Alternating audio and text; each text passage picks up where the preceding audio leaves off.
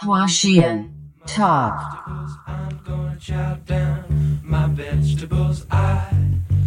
love you most of all, my favorite vegetable.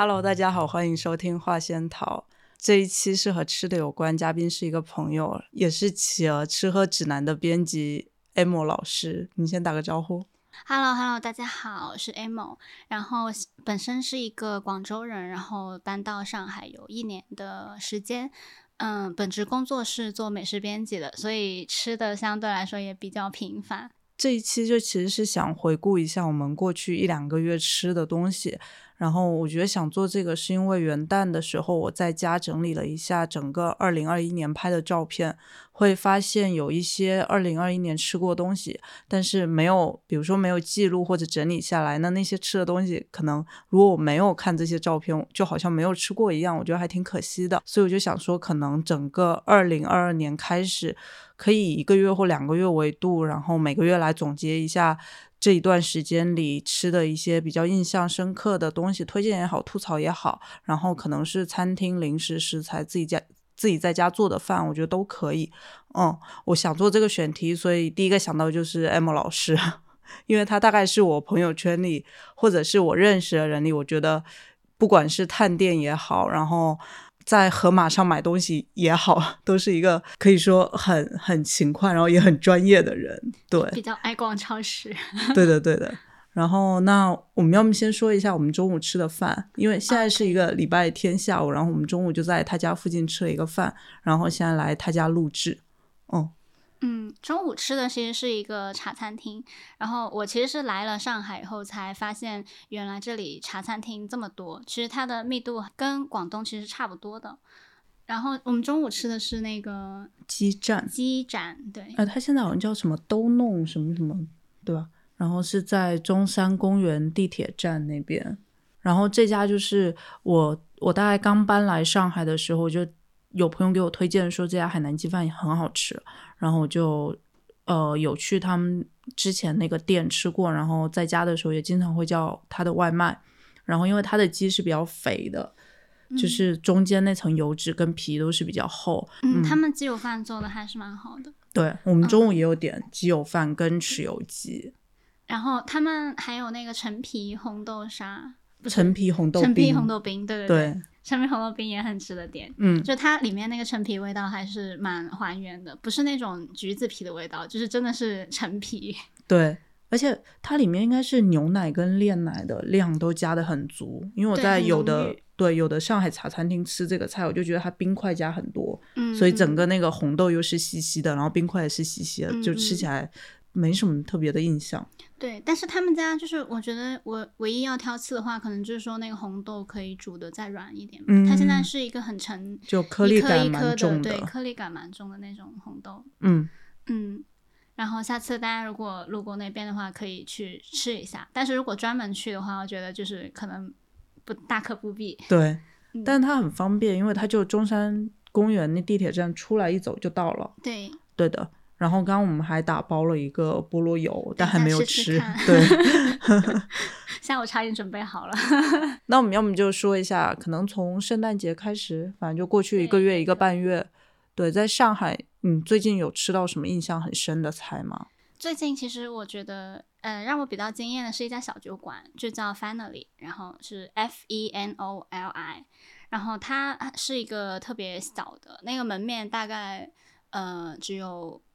两米宽吧，一米多一点，就很窄的一个门面。但是是我嗯去年在上海吃到最惊艳的一家小酒馆，其实应该是去年了吧，二零二一。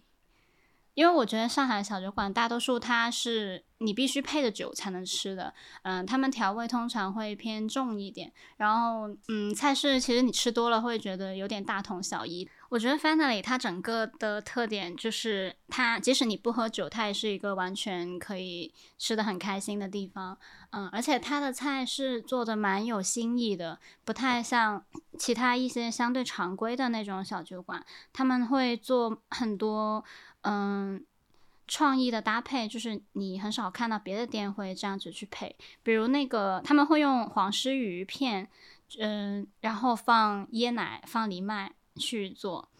然后这个这个搭配我其实是相对少见的。然后我在它里面吃过最惊艳的是一道甜虾牛油果塔塔配空心球。塔塔塔在很多小酒馆里都算是一个必备的菜吧，就是一般来说就是生牛肉切成颗粒，然后可能会加一些相对比较脆的食材，但是全部都是切成丁，然后混合在一起。饺子馅。对对对对，就是一个生对生食饺子馅。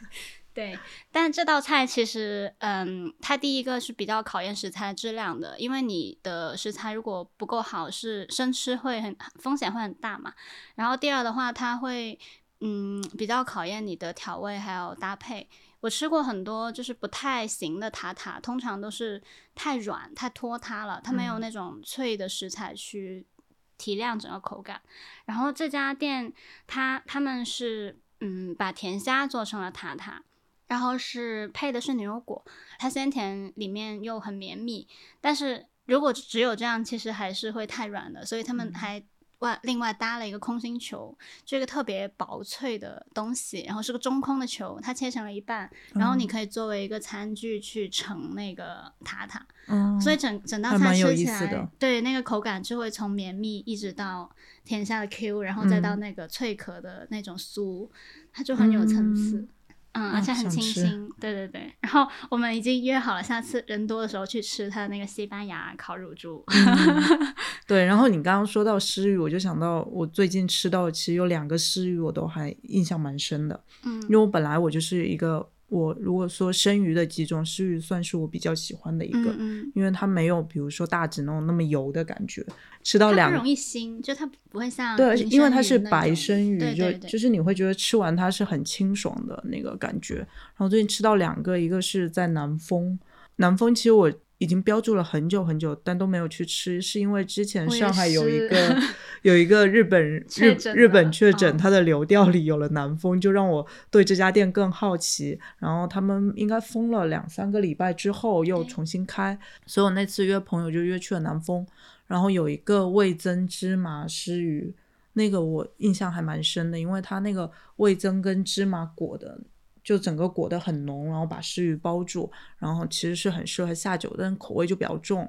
然后另一道湿鱼菜是在也是古北的一个日本酒馆，叫做惠比寿，就那个院子里，那个院子里餐厅都还蛮好吃的。然后我要说惠比寿，它那个湿鱼是叫做石窑倒烧湿鱼，然后其实跟那个。倒烧煎鱼的手法还挺像的，然后就是把外面炙烤，但里面还是生的。然后它配的一个配的那个酱是，就上面它会配一个有点甜口的昆布去弄的类似凝胶的东西，然后放在鱼上面，然后你再一起吃，就整个有点咸有点甜，然后再加上湿鱼本身，对，很鲜。然后那个菜是大概是我十一月吃到最好吃的一个菜。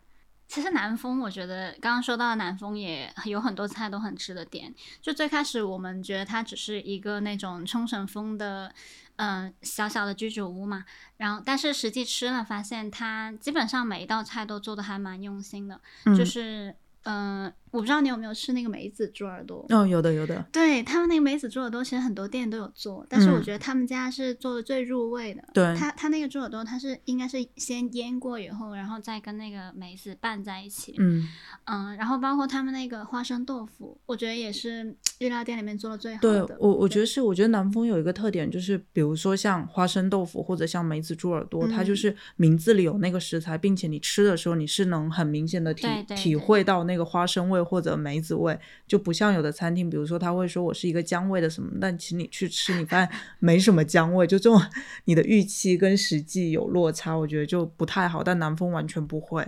对他基本上能够把日常的一些小菜都做得很精细，嗯，我觉得还是很值得吃一下的。哦，那边其实还有一个那个面包店，就蛮神奇的，本味，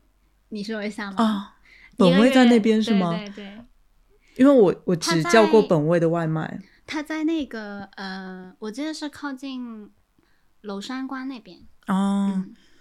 我大概过去一个月吃了二十个本味的和风红豆面包，因为我我我推荐他的吐司。对，因为之前应该也是 M 推荐给我说那个本味的吐司很好吃，然后我就外卖平台是三十元才可以起送，所以我就买了一个吐司加一个红、嗯。和风红豆面包，然后吐司已经够好吃了，但我觉得我最喜欢的还是那个红豆面包，因为嗯。里面有芝士，然后有那个有糯米，就是有哦麻薯，嗯嗯，然后。还有红豆，然后早上吃，而且它那个面包皮的感觉就很像日本，你你在日本就那种小面包店自己会做的那种，嗯表皮很软，然后你也不用再烤，你直接拎出门吃就可以的那种。嗯，嗯嗯，他们家吐司我觉得也是业界良心了，就价格也不是很贵，我记得好像是十八块钱吧一袋。嗯，每次都要凑凑单才能够凑满起送价，然后我一般还会凑一个奶油卷，奶油号角吧，他们叫，就是外面是一个烤的酥酥的，然后蘸了砂糖的脆皮，然后里面填满奶油，就简单粗暴的快乐。有听说他们家这个吐司是以前那个爱品蟹店长开的店，然后他们那个质地是相对比较柔软湿润的，然后真的你撕开的时候，好像在扯一朵云的那种嗯质地，就特别好。但是唯一的话，我觉得唯一的缺点可能就是偏甜一点点，它的调味不太适合做开放式三明治啊这种这种东西，它还是比较适合空口吃或者配甜甜的馅料。然后，如果说是想要吃偏咸口一点的话，我最近吃到那个杭州柚子烘焙有一款生吐司，嗯那个那个很适合做那种三明治，因为它比本味的要扎实很多，但是同时它又很柔软。嗯嗯，因为生吐司里面加了大量的奶油嘛，所以它整个质地奶香会很重，然后又嗯很软，哇，真的那个真的很好吃。对嗯我我买那个本味的吐司，我经常搭配的就是和妈买的那个草莓果酱。哦哦，盒马那个草莓果酱蛮厉害的。对，因为它就是有一整大颗粒的莓，草莓，嗯，对对对，那个好像是他们销量第一的，就是在那个类目里面。哦，对对，我之前采访他们研发的时候，然后他们还特地把这个作为正面案例，就是嗯拿出来讲了一下。就我觉得应该应该算是他们相对比较骄傲的产品吧，因为嗯要做到大颗粒，而且就是在不额外加很多糖的情况下，你能够让它变成这种凝胶的质地，其实还是蛮有技术难度的一个事情。嗯对，对，然后说到那个，刚刚不是说本味的和风红豆面包吗？有另一个我我也蛮喜欢的红豆类面包产品是梅龙镇伊势丹楼下那个九汉那个面包店，嗯嗯然后它有一个呃红豆盐牛角海盐牛角，它跟那个本味那个风格很不一样，因为它是我大概每天早上，比如说我买了之后，早上我是会烤箱再烤一下，然后就那个它的那个油就会出来，嗯，然后它里面就是有一层那个红豆泥，然后夹在那个海盐牛角里面，然后油出来之后外皮又会很脆，就那个还蛮、蛮喜欢的，对的对 的。嗯，那九汉跟多恩克是不是同一个？多恩克也是阿皮塔那个是吧？对对对，我记得我他们感觉他们是同一家因为他们的产品很类似味道也很类似。但是多恩克就没有那个红豆海盐牛角，嗯但是它有明太子，对，也有明太子法棍，对对对，对，那个院子里是不是还有一家那个弗雷哥哥也在里面？就是古北哦那个院子里。对对对，弗雷哥哥其实我觉得基本上就是在上海的广东人的老家的感觉。对他，他那个名字好像是因为店主他特别喜欢张国荣，所以他里面有放了很多，就是他的黑胶唱片啊，然后包括他电影海报啊，整个超级港片怀旧港片氛围。嗯，而且他们家做的东西，我觉得还是很精细的。就即使是很家常的红豆沙、绿豆沙，他们家做的，嗯，无论是味道还是我每次吃的那个质感、口感，它都很还原。就是比如嗯说像绿豆沙，它会放臭草，嗯，就是其实它菜单上写的是香草，因为他可能怕大家接受不了觉得臭这个味道，草对就不对敢点。对，臭草其实是一种野菜，它会有一些很特殊的草本的香气。然后，嗯，我很少看到上海有那个绿豆沙里面会放这个东西。嗯其实，在广州本地都已经很少了，因为它不是一个很成体系的产品，它是个野菜嘛，嗯就供应链不是很稳定的，所以，嗯呃，我觉得它能坚持在里面加这个，还是蛮值得专门为这个东西去一趟的。嗯，然后他们红豆沙里面是放了陈皮，嗯嗯，陈皮味我觉得没有特别过头。就我去吃很多餐厅，他会标榜标榜自己用什么十年、十五年的陈皮嗯。嘛，你吃起来就真的陈皮味太浓了，完全盖住了红豆本来应该有的那个香气。然后他们家算是平衡的比较好，嗯，哎对，然后你是不是之前也嗯。说另一家香港人在上海食堂，就是那个香江名苑？香江名苑，哦，对对对，香江名苑，我觉得基本上香江名苑跟福雷哥哥都是我去的比较多的嗯，餐厅。嗯，香江名苑的细节也做的特别好。对，我觉得他服务什么都特别嗯好。他他那个老板现在好像常住的是北京西路那对的对的家店，然后如果你在很繁忙的时候去的话，会看到他他们老板是很像以前那种港片里面的那种老大，然后要把大家都照顾着一个的黑框眼的镜，然后对 对还蛮时髦的。是的，而且他会大家的需求他都能照顾到，就是那种眼观八嗯方的，特别厉害。我还蛮我印象蛮深，就有一次我就在湘江名苑吃饭，然后我。我那个杯子里的水已经快没了，我就嗯看到老板叫那个离我们比较近的那个阿姨嗯来倒水，就他眼神使了一下。是，的，他就是很利索，做事情特别利索。嗯嗯而且他们家的食材都用的还不错，对，就是像内脏啊，比如说猪肝啊这种，基猪肝、猪肚，对，基本上都是很新鲜的。嗯而且他们是连，呃，因为你点那个白灼类的菜，他们会垫一些银芽，就是我们讲嗯的豆芽。然后它是连那个豆芽，它都特别爽脆、很肥厚的那种豆芽，它不是那种便宜豆芽，是的然。后就很感人。然后我最近还经常叫他们家那个粥的外卖，就粥也哦熬得很好。对他们那个粥里应该是有放皮蛋的，嗯，就上次我我问了一下那个老板，因为我吃到那个粥里有一股很特别的，嗯、就是皮蛋有会有的那种碱碱味对，有一点点。然后老板说他确实放了，而且他是嗯、呃每每一份粥都会放，就不管是不是皮哦蛋瘦肉粥，嗯，嗯我觉得我很喜欢香江名苑一点是，就是十六块钱的白灼生菜，大概是全上海分量最大的。真的吗？我还没有对，对我真的觉得是，就正常茶餐厅的白灼生菜，基本是要生菜或者 菜心，可能几根就要二十二十二嗯或者二十八，传统的定价是这样。然嗯后香蕉明月就十六块，然后一大盘。嗯。嗯，哦，它堂食还可以加八块钱喝喝到一杯哦奶茶，茶对对对它奶茶熬的其实也很好，就是嗯，它它奶茶不会有那种过浓的药材味，就是我觉得有很多店它会怎怎么说呢？就你喝起来不太像西兰红茶那个味道，嗯它更偏中药，就是 嗯，而且它那个淡奶用的也不错，整个调的还是我很喜欢的风格。嗯，只要八块钱，朋友们冲！我其实最近还吃了一个也是早茶店，然后叫做金玉海鲜酒家。哦，这个我我也有点种草，就是之前有同事想让我一起去吃。这家是我觉得是我很喜欢，如果我住在那附近，其实现在离我家也不太远，就我愿意嗯每周早上都去的那种。它就是那种素比较平民的早茶食堂，然后你去的时候发现那边也都是一整桌，可能有爷爷奶奶到到那个孙子那一辈，嗯然后嗯大圆桌吃饭，然后就很像就很香港市井感觉的。嗯，对看看出来了这个分量，对，是的，然后我我我印象蛮深是它有一个那个腐皮腐皮虾肉卷还是什么东西，嗯那个做的比较好，是它那个腐皮会煎很脆，然后里面那些鱼泥虾泥又还是比较弹的那个口感。它旁边是配了，还配了个酸酸甜的鸡，我们叫鸡汁，怎么念？就是嗯所有广东酥炸的那种东西，什么春卷啊，嗯他们一般都是配鸡汁，嗯就是类似于上海吃猪排一定要配那个辣辣酱油油，对对那个定番标配。对，嗯，其实，在上海，我发现那些连锁的早茶品牌开的都还不错，哎，是吗？就是点都德，点都德呃，之前第一财经不是出了一个统计，就说、呃，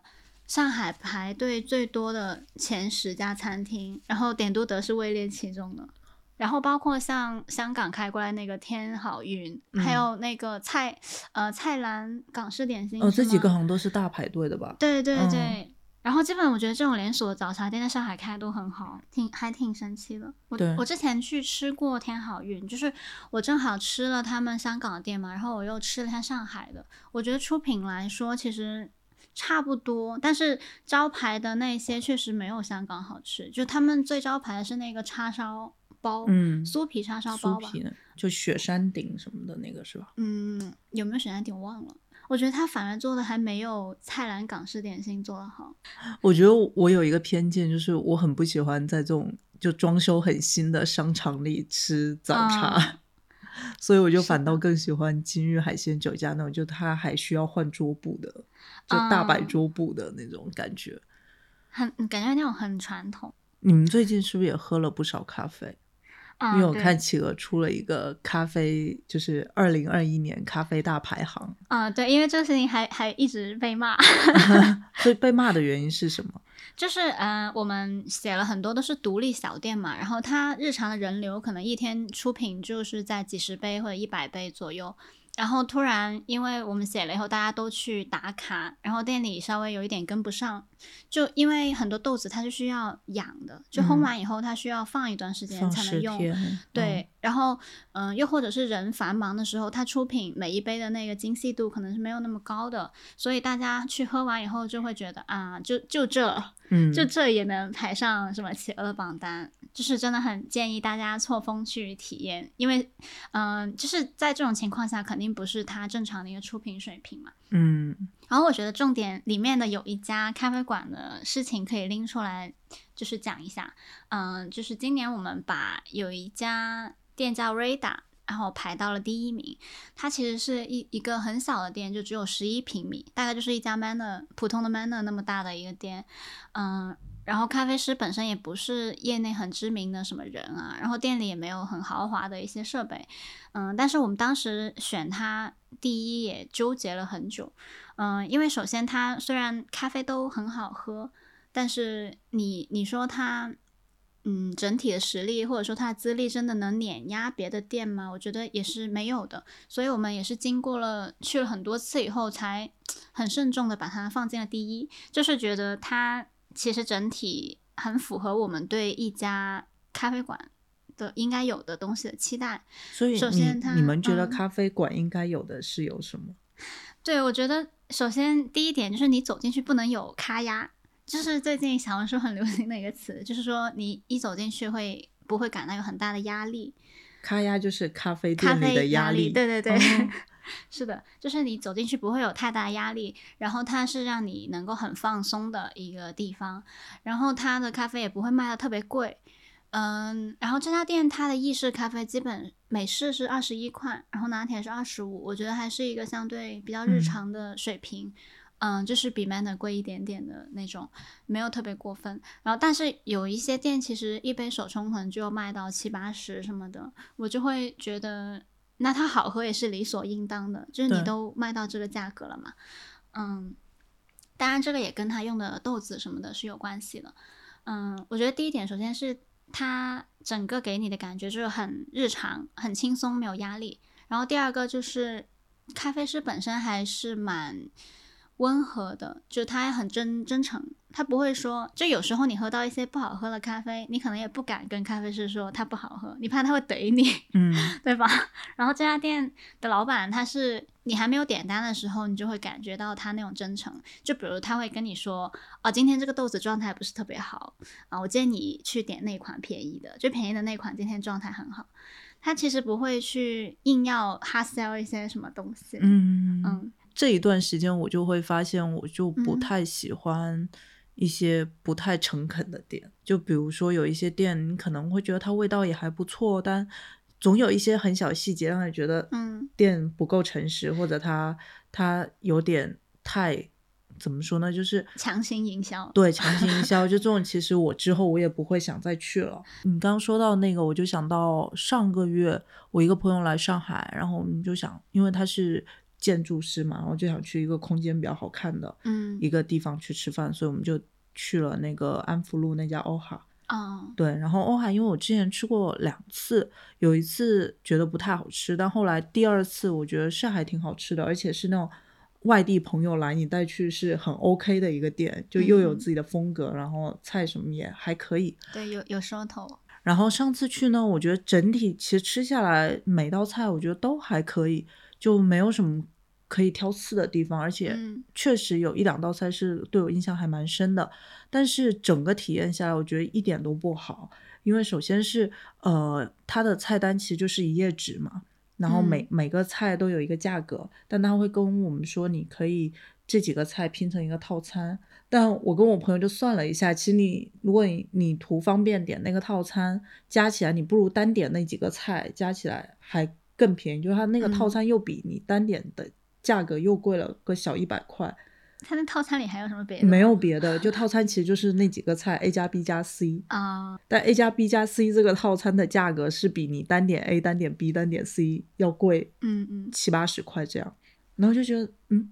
这是为了它是怎么设置的？对我我就觉得很奇怪，我不知道这是一个 bug 还是比如嗯说他们故意的，可能我图方便我就想点一个套餐，嗯，那这样其实我就多付了一笔钱，嗯，那我觉得这个小事。然后后来因为我朋友他带了一颗罗森的罗森的那个茶叶蛋，他就拎在手上啊晃着晃着进去了。然后他我们刚坐下，然后那个中间那个老板或者是管事的那个人，他就先是一直眼睛瞄那个茶叶蛋，瞄了可能有十几次对，他就瞄了可能有十几次。然后后来他终于忍不住，他就跟我朋友说，问问他那个什么，然后说是茶叶蛋，然后我朋友就说，我不会在这吃的，你放心。然后，然后那个人他就先走了一下，然后后来又回来说，要么你还是放我们这儿吧。然后我朋友说，那我放在就是放在餐位下面，我不让他在上面。然后那个店主又说，你还是给我们吧。然后我就觉得有点奇怪，茶叶蛋是有声风化了吗？对啊，而且就是客人都已经说表明了自己不会吃，其实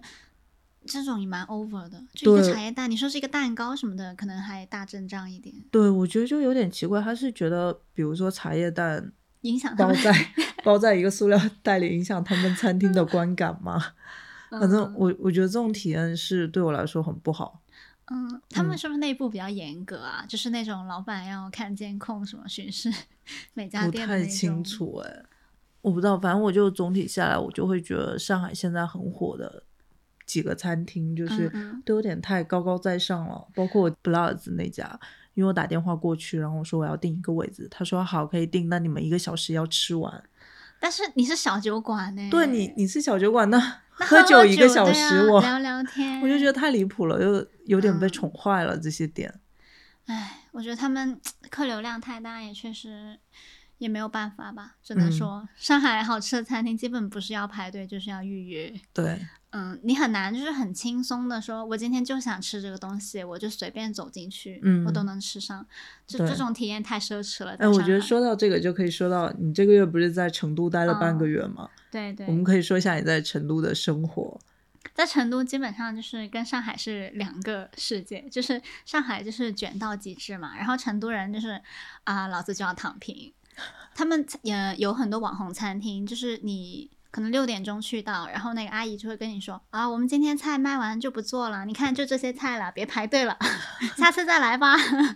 对他们就不会说我一定要今天吃到某个东西，而且店家做生意的态度也很佛。就是我卖完就完了，我也不想要更多的营业额，我就是、嗯我怎么开心怎么来。对他，他就是非常的享乐，而且嗯是比较注重当下自己的舒服的那种感觉的。嗯，对我，然后我成都有个朋友说，是因为他们呃历史原因造成的，就说那边地震比较多，所以大家都会觉得当下的快乐乐是最重要的。对，其实不太会有很长远的考量，或者就是需要很努力把这个事情一定要嗯咋讲呢？就是要挣到越多钱越好。他们并不是这样的态度跟嗯哲学，对。但是在上海的话，你会觉得，就像你刚刚说的 Blaze 那种，他可能为了翻台率，或者说为了能够让更多的客人满意，他就会要限定你的用餐时间啊，然后包括他整个营业时长会拉得很长。嗯，嗯，但是在成都，大家就是躺平吧，佛系营业吧。对，因为你你说成都的时候，我就翻了一下，我上一次去成都是二零二零年国庆嗯前后，然后是一个出差，但我在那边多待了几天。然后就翻了一下那几天的微博，就觉得，哎，好羡慕自己那时候的状态，就是 快乐因为会有，因为我觉得成都是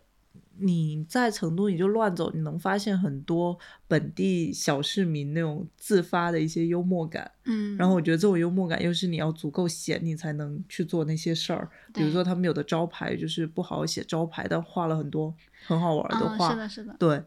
我上次去一个面馆也是，它墙上就是会每一个常客都会在上面写自己喜欢的菜，嗯，然后会呃去检查自己的尿酸指指数，因为他们是一个鸡汤面，嗯，然后喝高汤不是容容易有尿酸吗？嗯就你是真的会觉得他们很咸，对。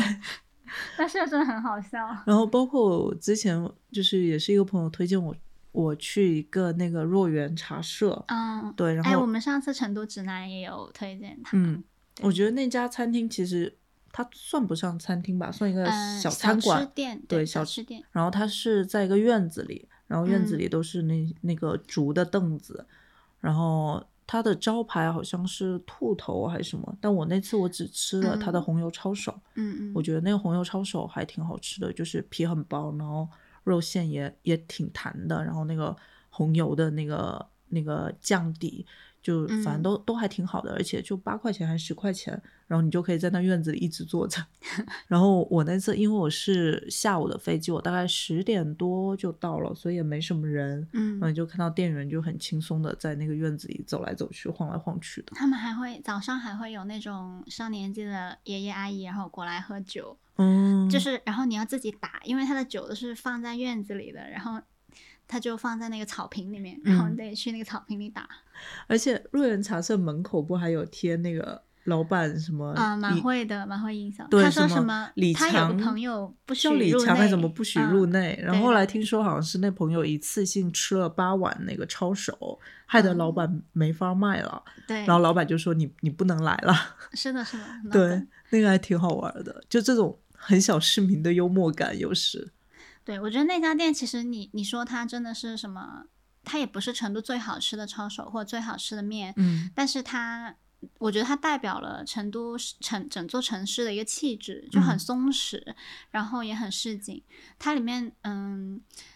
那个老板其实也蛮有传奇故事的。他以前其实是国内第嗯、第一家香辣蟹的那个创始人，哦对，后来很多做香辣蟹的店都找找他买配方，就是都会从他那里买酱料。嗯所以他基本也不靠这个店挣钱，嗯他其实是卖那些酱料挣钱，卖配方挣钱。他基本已经是一个半退休状态，然后自己就是爱吃啥就做点啥那种嗯感觉。嗯他们店里其实还挺多人点他那个香辣蟹的，说实话。对，因为我嗯后来我发了这个店之后，就有朋友推荐我要去那吃香辣嗯蟹。嗯，对。然后，那你这次在成都有吃到什么好玩的吗？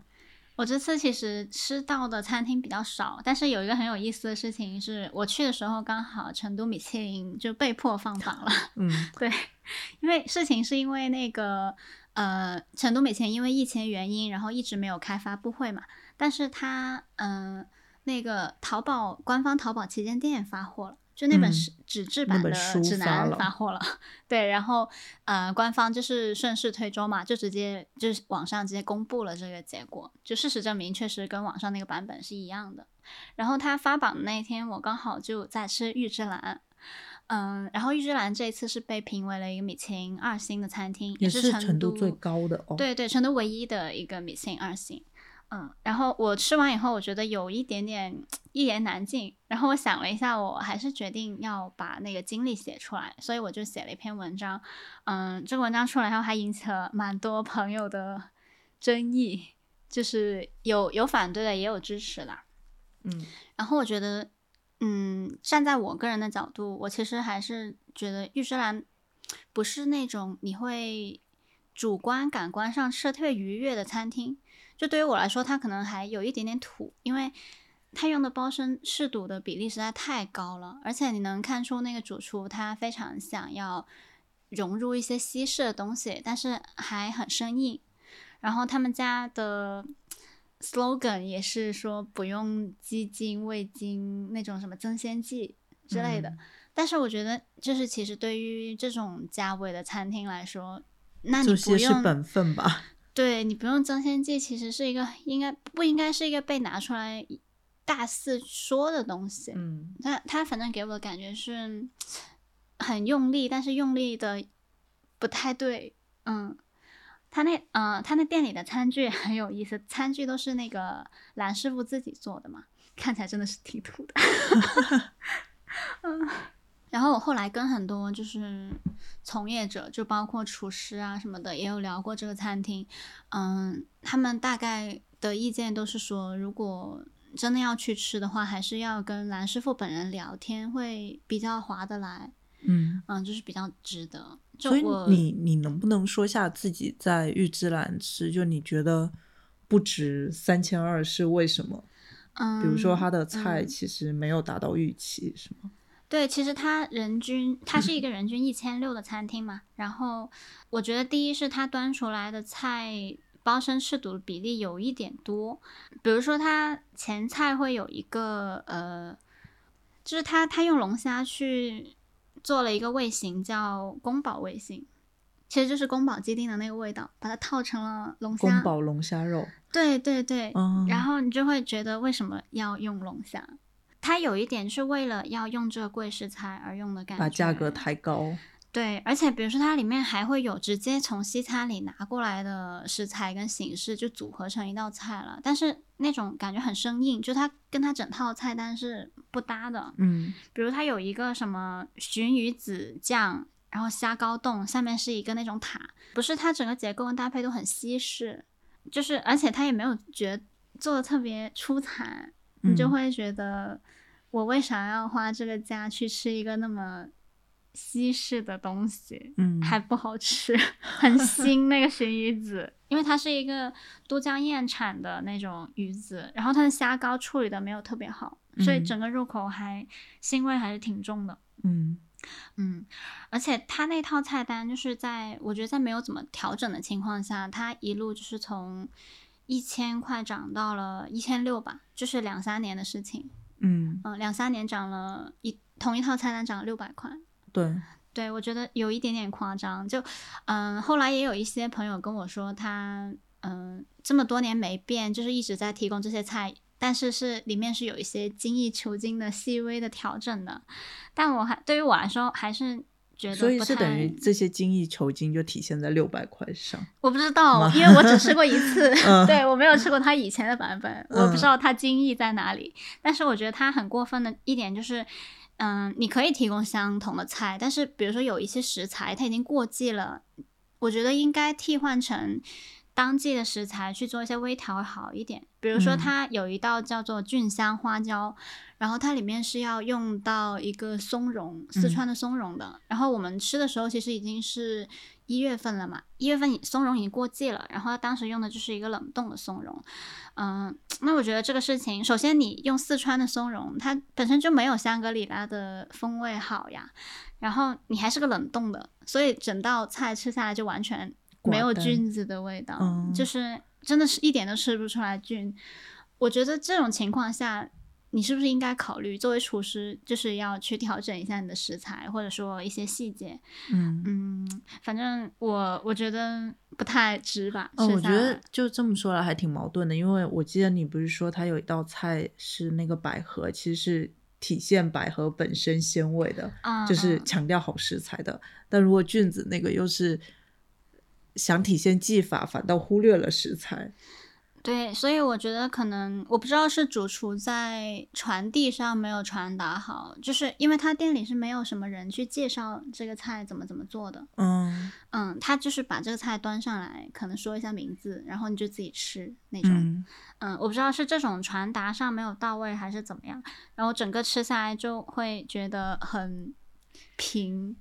蓝师傅他自己受采访的时候，不是我感觉他想强调的是，其实川菜不只有那几个味型，还有更多味型，然后他想探索的是这几个味型的边界。嗯，我只能说我没有体会到，对，然后你刚刚说到，就是他用了很多，他用了很多什么鲍鱼啊、辽参什么的，是吧？像他用这些食材，我觉得你也不是不能用贵食材，因为其实高级餐厅能把这些食材处理好也是一个本事嘛。但我觉得他没有想好他为什么要用这些食材，嗯比如说他有一道那个酸辣辽参粉丝汤。其实那个酸辣汤调的很好，它粉丝也很好，但是那个辽参它是一个新鲜的那种海捕的辽参，就大概是手指那么长的一根，因为它不是那种干货，新鲜的话它主要就是吃个脆，它是没办法入味的。也就是说，这个海参跟那个酸辣汤，我觉得完全是一个分离的状态。嗯，就是去掉那个海参，我觉得那道酸辣粉丝是好吃的。嗯，这就会让我觉得你加海参就是为了加价，就是这种感觉。对而且说实话，它的食材没有特别贵，就是它给的最重磅的是那个鲍鱼嘛，就是一嗯个南非二十头的青边鲍。其实二十头不是特别大嗯的头数，鲍鱼它是按头数来分大小的，是一斤里面有多少只，你的头数的数字越大的话，你整个鲍鱼就越小。嗯，对对对，嗯而且南非鲍鱼就是，嗯，没有日本鲍鱼那么贵嘛，它本嗯身就相对便宜一点，然后口感可能也会差一点点，嗯嗯，所以，嗯，我就觉得你都卖到一千六了，你不能拿点好的食材吗？就就算你真的要加这种贵食材，嗯，嗯，反正整个吃的我还是有一点点生气了。我最近不是上下班骑车，因为我每天上下班骑车都走长乐路，然后我就发现长乐路有一家开了一家新餐厅，然后叫做平治本间怀石博物馆。怀石博物馆对，我觉得这个个名字首先我就觉得很想吐槽。然后它整个门面是弄那种金色的、亮嗯金色的金属外立面。你往里看，因为我就在外面往里偷看，然后是一个呃，从天花板到墙壁都是 LED 屏幕，日本风嗯光，就镰仓风光吧。然后在那边动来动去。所以它是个餐厅吗？对，它是个餐厅，因为我就出于这个好奇，我就看到哎怀石博物馆，我就搜了一下大众点评，发现是一个人均三千三的一个日料店。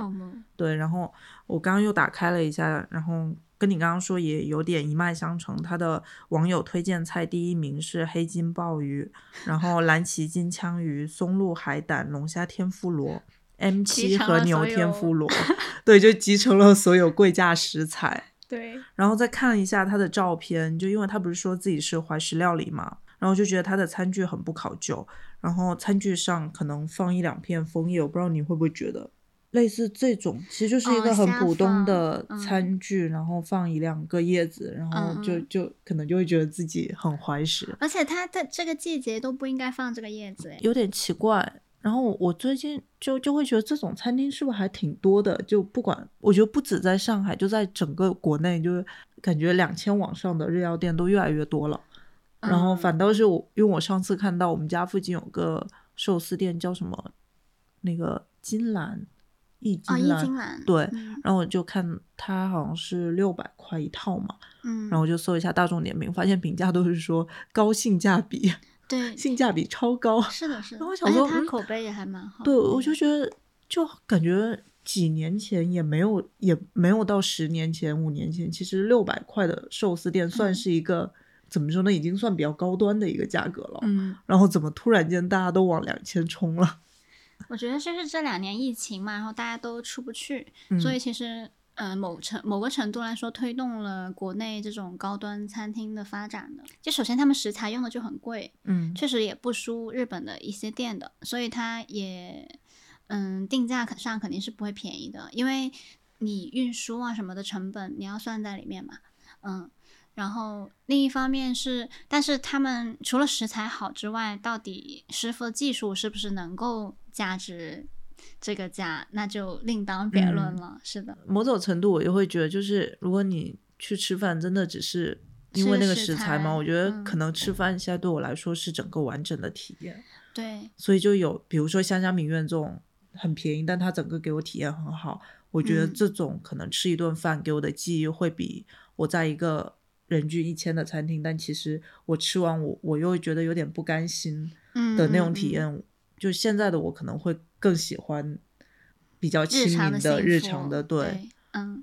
对，我觉得其实贵餐厅存在意义，肯定不是你天天就是能吃的吃的很开心嘛，它嗯就是那种你在重要的时候或者一年就是吃那么几次嗯才会去的地方，嗯。但好吃只是一个它基础的底线，对它可能更多的是一个整体性都要很强，比如说它它的服务啊，然后包括嗯它理念啊、都要跟得上，嗯，才对得起它那个价格。我有时候，比如说像吃 DV 或者这种，可能我会想知道的是，它能用到一些什么我我不知道食材，并且把这个食嗯材的、它怎么做能做到一个你没想到的一个地方。，对对，它其实是去嗯、呃一个给你惊喜的地方。对对，可能如果只是罗列好食材，我觉得就没有什么太大意义。嗯嗯，但我之前有跟一些行内人聊天嘛，他们就会觉得其实餐厅有可能也是迫不得已，它嗯是一个双向的东西。就比如说，那食客可能对食材的感知是最直观的，因为你可能。师傅的手艺啊，包括什么文化背景那种，你可能需要学习才嗯能知道。但食材你用到什么等级是很直观的嘛，它可以作为一个最直接的噱头去吸引顾客。所以他们也很能理解，就是说现在很多千元级的餐厅需要去堆砌食材，哎，我觉得还挺挺悖论的。我们追求到底是大家普遍意义中的好食材，比如说和牛，然后比如说什嗯么，嗯，刚刚说的鸡那个鲍鱼啊，这种就是听起来就很厉害的食材，还是说我可以把一个很当季的、很本地的一个食材，然后用最好的方方法让它呈现出来？其实我觉得可能好嗯像在福和会吃的比较多的是第二种，就是他会用一些嗯比较质朴的食材，但是确实是用很好的方式来呈现。我觉得福和会那个食材的广度是有惊讶到我的，就是嗯。我吃了有两三季嘛，我觉得他们整个菜单，因为他每一季都会换一套菜单，嗯，然后整个菜单基本上食材是遍布全国各地的，对对对，就我不知道他们是不是有一个专门的团队去找食材，怎么嗯样。就其实做，我觉得做蔬菜类哦，就是做素食的难度其实是比比做肉食的菜肴要高很多的，嗯因为它本身，嗯，它首先需要食材非常好，嗯嗯，因然后第二个就是运输上，它也比较讲究新鲜度嘛，你不可能用一些冷冻的东西。但是像肉类的话，比如说冷冻虾啊或者冷冻牛肉啊，它其实是可以有很好的品质的，就只要它冷冻的技术够好，嗯嗯，机器够好，嗯，但是像蔬菜基本都是要新鲜的，那它运输物流上考验的程度也会特别高。就很多食材，比如像笋这种东西，它真的是争分夺秒的，就是从土里面 出来，然后可能过个一天两天，它的口感跟味道是完全不一样，所以它还是蛮考验技术的。我觉得福和会在选食材这这个方面还是蛮厉害的。嗯，嗯，对。好，那我们嗯再说成都，除了玉芝兰之外，还有什么？你不是还想推荐几个面哦馆，玉吗？芝兰对，就是除了吃了玉芝兰以外，我这次其实还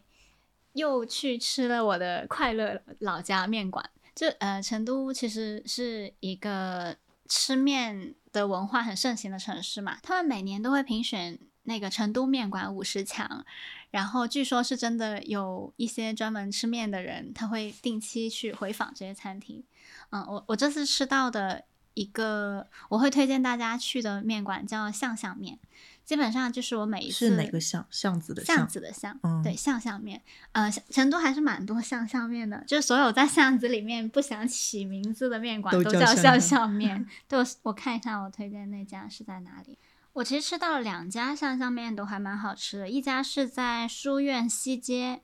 嗯，然后那家香香面的话，它它的凉拌鸡做的很好吃，然后各种什么鸡杂面啊、海味面啊这种就是标配的面，它都调味都调的很好，而且他们家是会有季节菜单的，就是如果你在松茸鸡去的话，它会有一个鸡汤松茸抄手，嗯。巨好吃，而且只要我记得只要三十多块，对，鸡汤松茸抄手。这十六块，十六块吗？嗯 我不太记得了。我我当时对，松茸炖嗯鸡抄手十六元。对，而且它它的那个凉拌鸡哦，就是那个红油的味道，嗯还有它的那个呃复合的那种甜鲜味，它是很到位的。然后这家是我每一次都会去成都都会吃的。然后另一家巷巷面叫骨汤巷巷面，它很好笑，他开在一个麻将馆隔壁，就是我感觉真的就是隔壁打麻将的人养活了这个面馆。嗯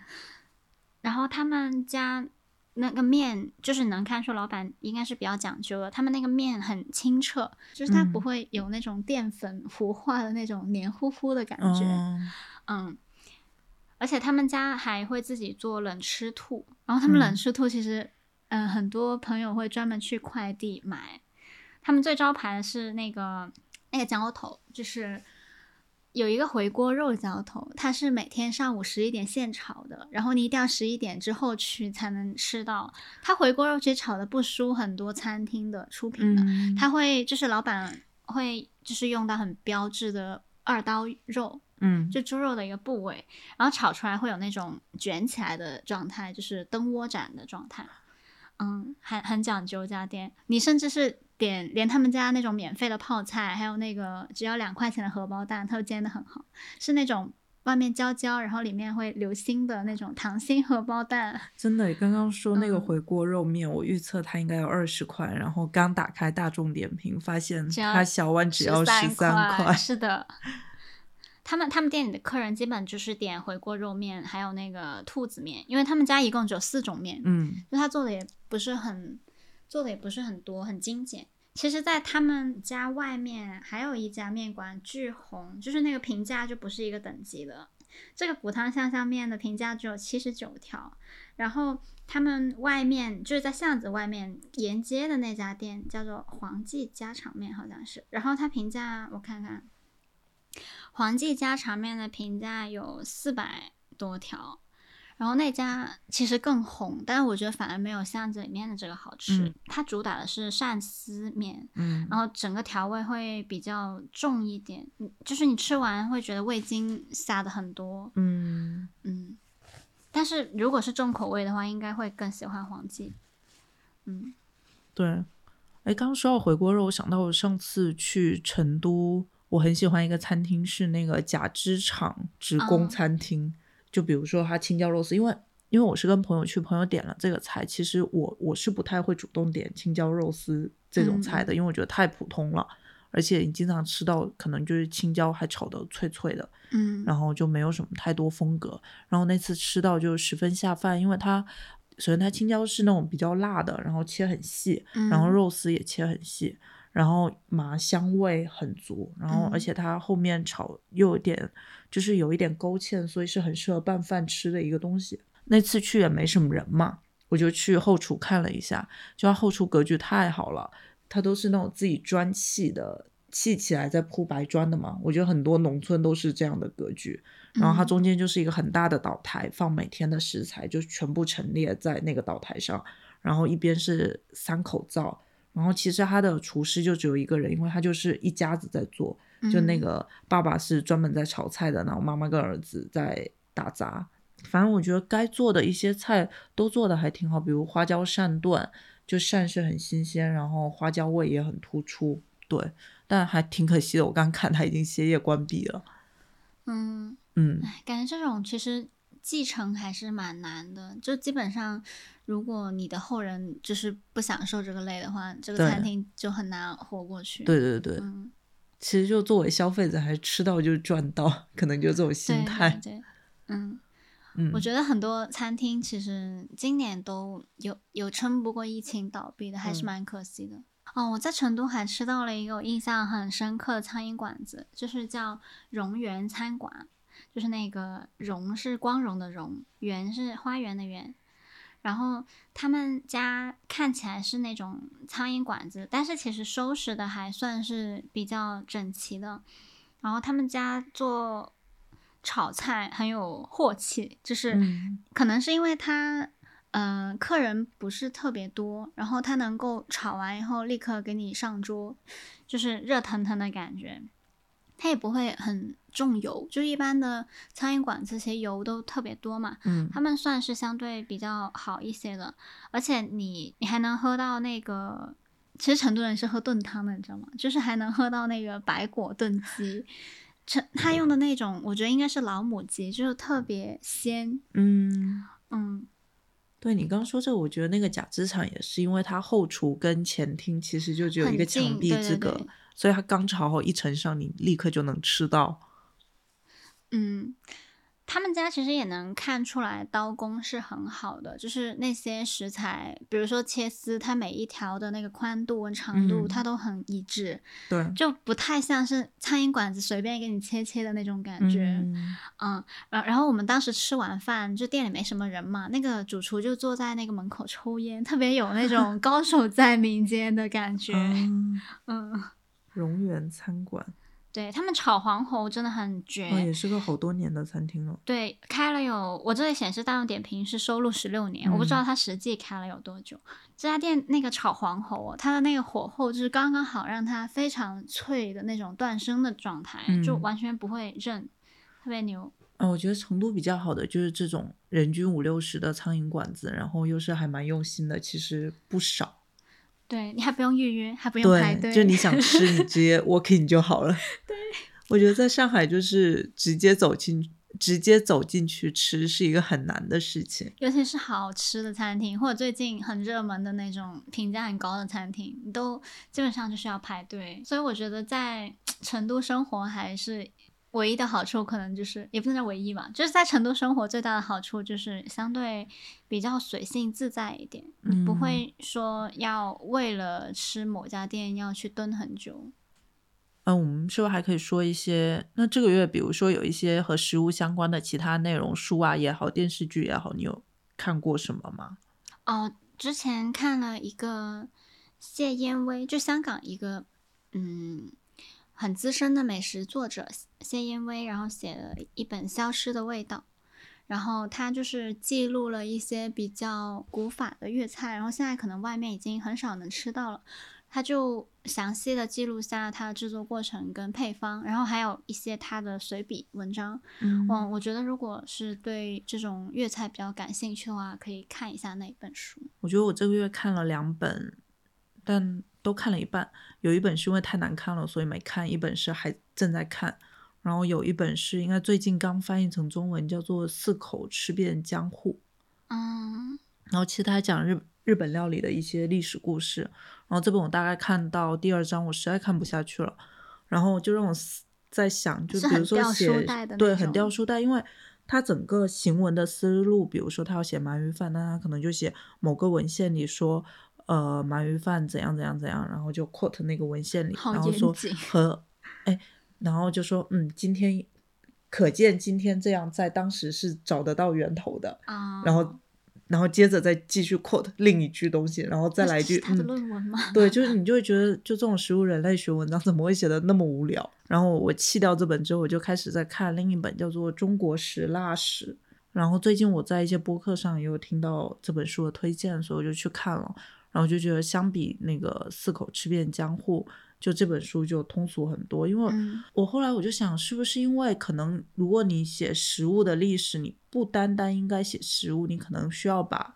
你需要很宏观的把当时的历史也好、地理也好、当时的政策之类的，你都融进来，包括嗯地方史，然后包括那个地方人民民族，就很多东西你融进来，然后以自己的话重新再说一遍，可能这是一个更好的说这件故事的原因。嗯，就得把它说清楚。对，包嗯括之前看福霞的书，其实很有意思的一些，就是他以以自己为主观视角去把自己一些很、嗯很细微的体验说出来。对，其实这种反倒会更好看。如果你只是掉书袋的一直 quote 一些传统古文里的东西，那就 没什么意思。对，其实没有写出自己的理解跟看法。对，但我不嗯知道那个是因为翻译的原因，还是因为那本书本来的原因，还花了我微信读书三十个书币。然后，哦，然后我还想推荐一个，我最近就我不是一直有听那个 David Chang 的那个播客嘛，嗯然后我觉得还挺有意思，是他应该从他去年十月开始做了三期节目，然后叫做 Pie Opinion is Fact，然后其实就是他跟几个朋友就是疯狂的吃了一些派，然后录了嗯三期节目，但我没有完整地听完，然后我是我最早是在 Instagram 上看他发，然后就他们几个人各自吃了一些派。然后我觉得这个思路跟早年企鹅吃喝做什么，我们吃了五千包薯片，为你推荐这七十五包，大概那种概念有点像，但他们可能更佛系一点，因为会去探讨，比如说有一些奇怪的派，像苹果派上面加 cheddar cheese 嗯那种派，然后就一些横向纵向，但他们没有做一个测评，这样就我觉得还挺有意思。就你跟关系比较好的朋友一起做一些活动，然后把自己的日常生活过成了一个选题，就这个我觉得还挺好玩的。对，我觉得 David Chan 算是厨师里面最有媒体精神的。对对对，我觉得他很会发现选题，是的，就包括后来，而且他这个标题叫 “Pie Opinion is Fact”。然后这之前我看到他们这几个人还做了一个超市糖果大评选的一个选题，然后他们就分成了几个 team，然后大家各自拿一些自己觉得超市里最好吃的糖果出来。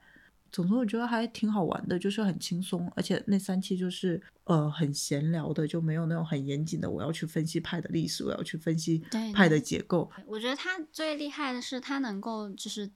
站在厨师的角度出发，去重新挖掘这个选题的可能性，嗯但他不会让你觉得很枯燥。对，而且嗯他也没有像很多厨师会有一种我只能高高在上，我只能很专业对视角，他就是 ugly delicious 也很 OK 的一个态度来说，是的，就是一个吃厉害披萨也可以，吃达美乐也可以的一个人。很还是挺 real 的。那最后我们要不要说一下下个月的计划？还有什么计划？对你，你 下个月都在上海吗？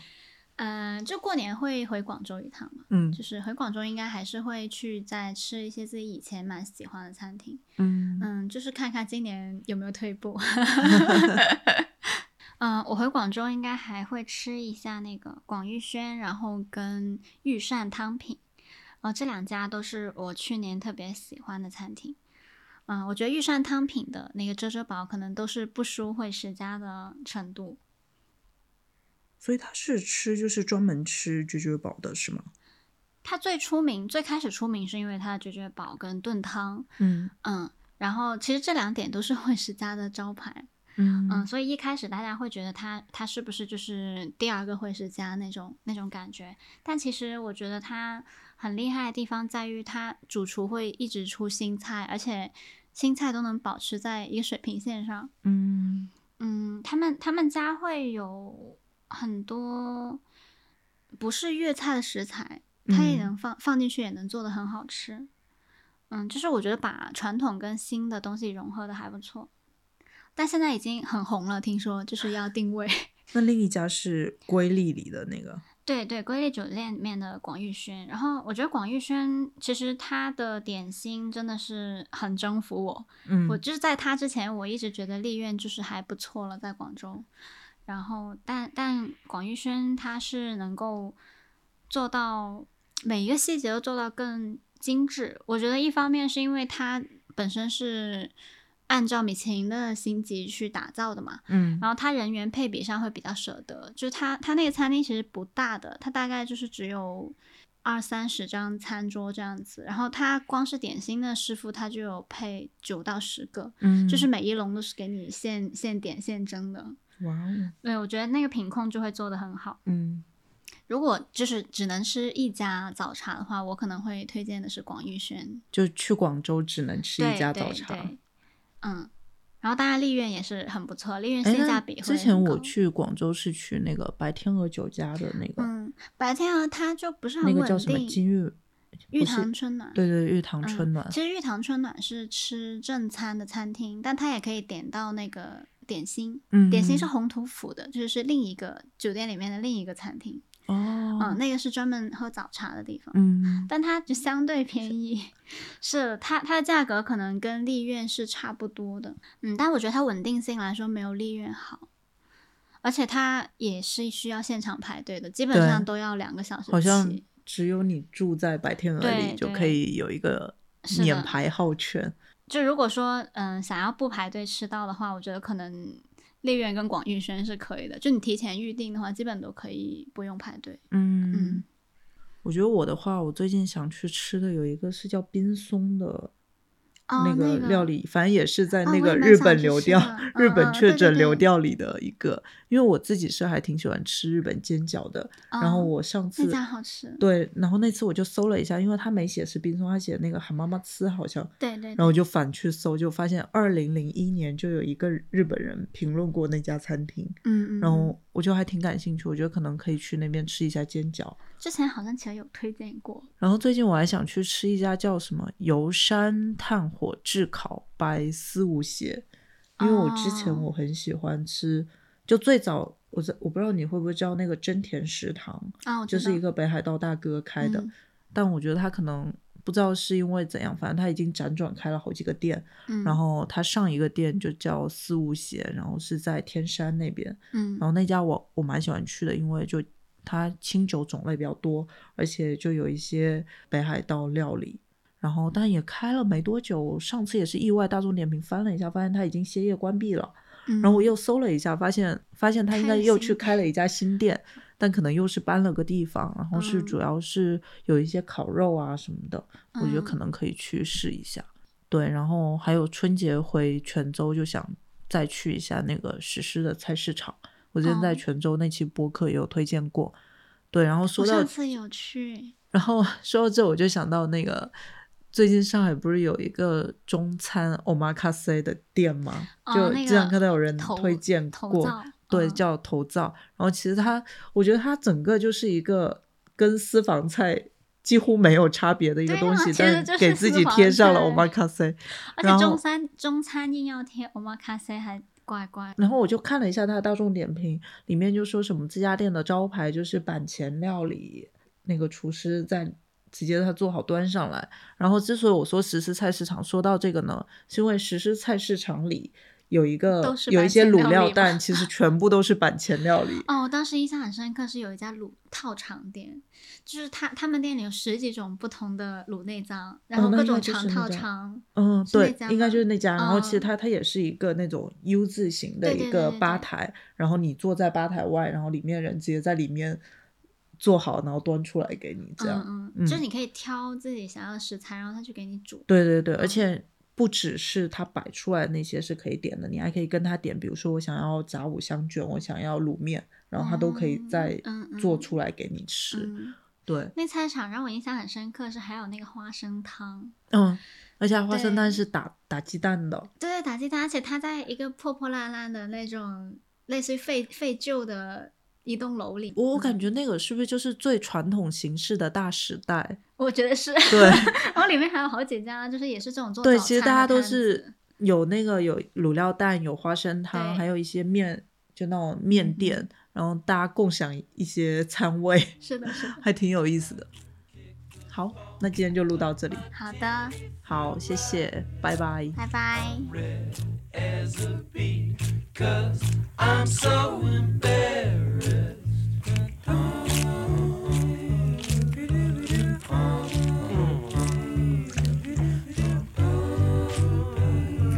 Ah, yeah.